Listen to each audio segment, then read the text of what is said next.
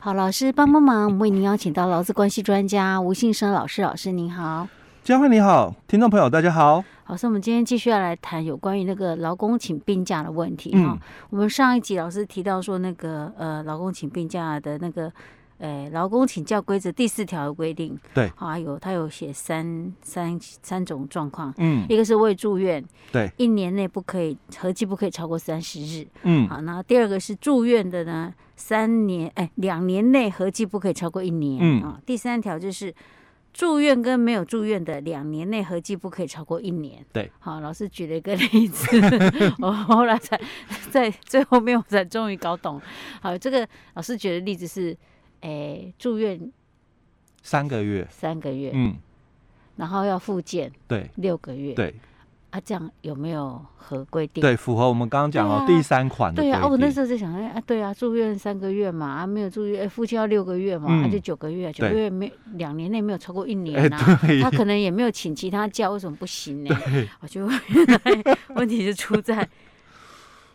休养是属于未住院，对。啊，未住院，他第一条就规定一年内合计不可以超过三十天、嗯、啊。可是我们刚刚提的那个例子是指要六个月，六个月，那这样就不符合规定、对对，所以我就说他就是要强迫我们一定非得要去住院不可、啊，对不对？嗯，那这样哪来那么多医院，哪来那么多病床可以住呢？对，哦。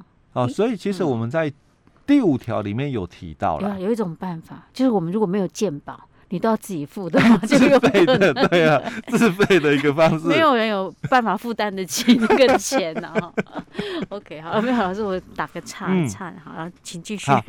那其实哦，刚刚佳慧提的问题哦，我们在请假规则里面的第五条哦，它就有把这个部分哦给说明了，就是说，假如你假都请完了怎么办？嗯，哦，我。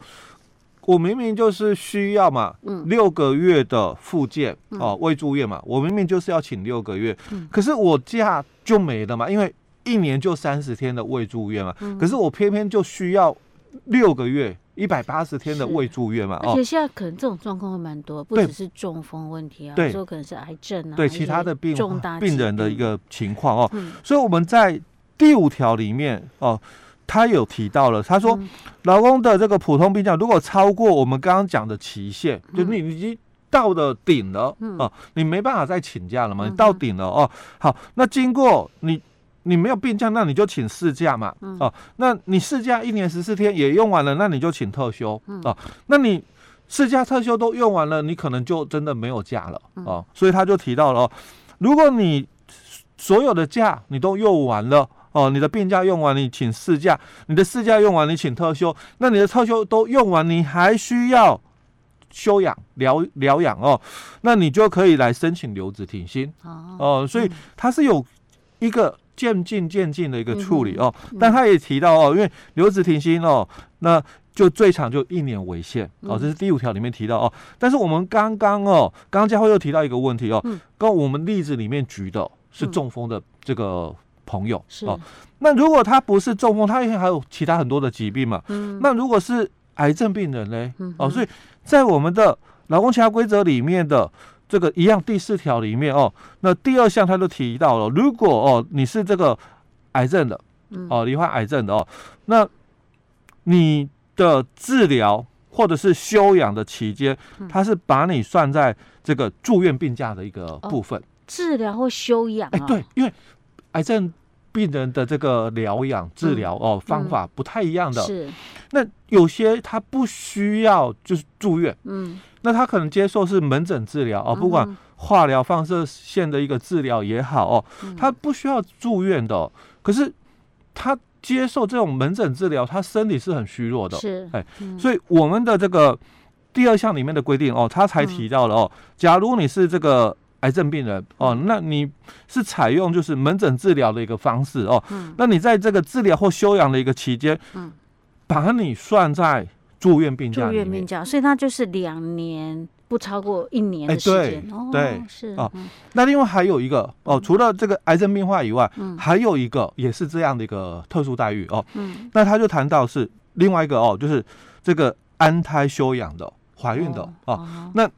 我们住院一定要到医院嘛，才叫做住院嘛。是。可是你安胎的人哦，嗯，他其实不需要在医院安胎，你也可以在家里安胎。嗯。可是他不在医院嘛，那应该就不能算住院，对不对？所以一样，我们请假规则第四条的第二项，他又说了，刚刚我们讲的是癌症病人哦，那现在他又提到，或者是怀孕期间。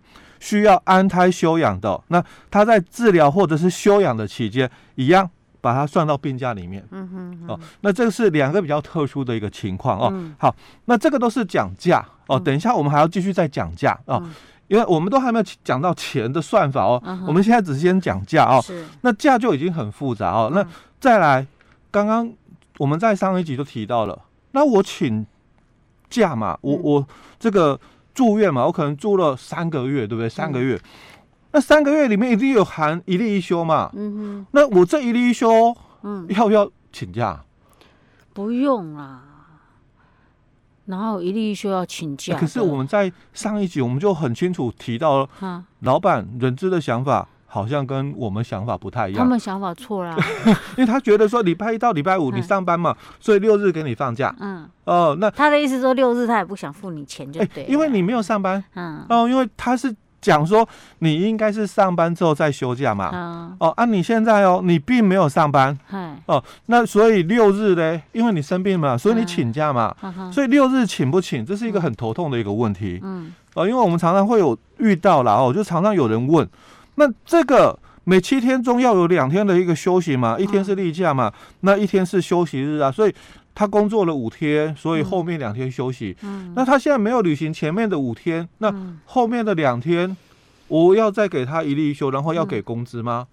没道理呀，像以像以我们公司来讲，我们六日就是没有人上班呐。啊，你怎么可能？因为我生今天生病了，你叫我要请假？哎、欸，对，所以很奇怪呢。基本上 照道理讲哦，嗯、我们的请假，嗯、哦，我们的请假哦，你看我们所有的这个请假的一个规定，包括在我们的这个劳工请假规则，在我们西北工作平等法，那或者是在我们劳基法哦有提到的哦，除了这个四十三条提到，还有就是这个产假的哦，就是有这个四星期跟这个八星期的哦。只要他谈的是讲说，哎呦，你这个一年事假十四天哦，或者是你这个这个刚刚提到的，我们那个没有住院的话哦，那就是不超过三十天哦。那只要他是以日为单位的，基本上请假就是请工作日，工作日不含假日哦。那我们的产假，他都讲八星期，嗯，哦，那这个以星期为单位的，哦，那他讲的就是寒假日，哦，这最简单的一个判断，哦，就是这样子一个区隔就可以哦，嗯，所以我们请假，当然我就是请工作日，哦，那这样的话，哦，我我请这个病假哦，那三个月，嗯，所以三个月我应该六日不用请吧？那对啊。那我后面的哦哦，不管我请多久嘛，是不是都不用请请六日啊？可是你三年哎、三个月，不好意思，三个月了啊，那这样有点麻烦呢。哎、欸，对，哎哎，所以我们的解释令里面哦，嗯、它就有这么的一个说明了哦。嗯、那在早期的这个解释令里面哦，它讲的不清楚、嗯、哦。那大概在呃七十四年哦，它有一个解释令哦。那在这个八十一年哦，他有一个解释力哦，那都在讲，就是因为请长假，嗯，那你会遇到就是假日的一个问题，所以到底假日要不要请？嗯、哦，所以我们来看一下哦，他这个解释力里面哦，他去提到了哦，他说在七十四年的解释力里面，他说老公请事假、婚假、丧假期间，那如果遇到的这个例假啦、纪念日啦，或者是劳动节啦哦，或其他的这个应放假之日哦，应不计入请假内。哦，那第二个他又解释了哦，他说，那如果这个劳工的这个事假哦，或者是普通病假，或者是婚假，或者丧假期间，那除了延长假期在一个月以上的哦，那如果遇到了例假、纪念日哦、劳动节或其他哦应放假之日哦，应不计入请假范围内哦。所以从这一段里面哦，常常就会产生。好像咬文嚼字，到底你在讲什么？嗯、我真的听不懂。我，我还在慢慢看，在研究他到底在讲什么呢？除了延长假期在一个月以上，哎，对，尤其是这句哦，哦，除了延长假期在一个月以上的哦，如果遇到了这些所谓的例假啦，哦，或者是。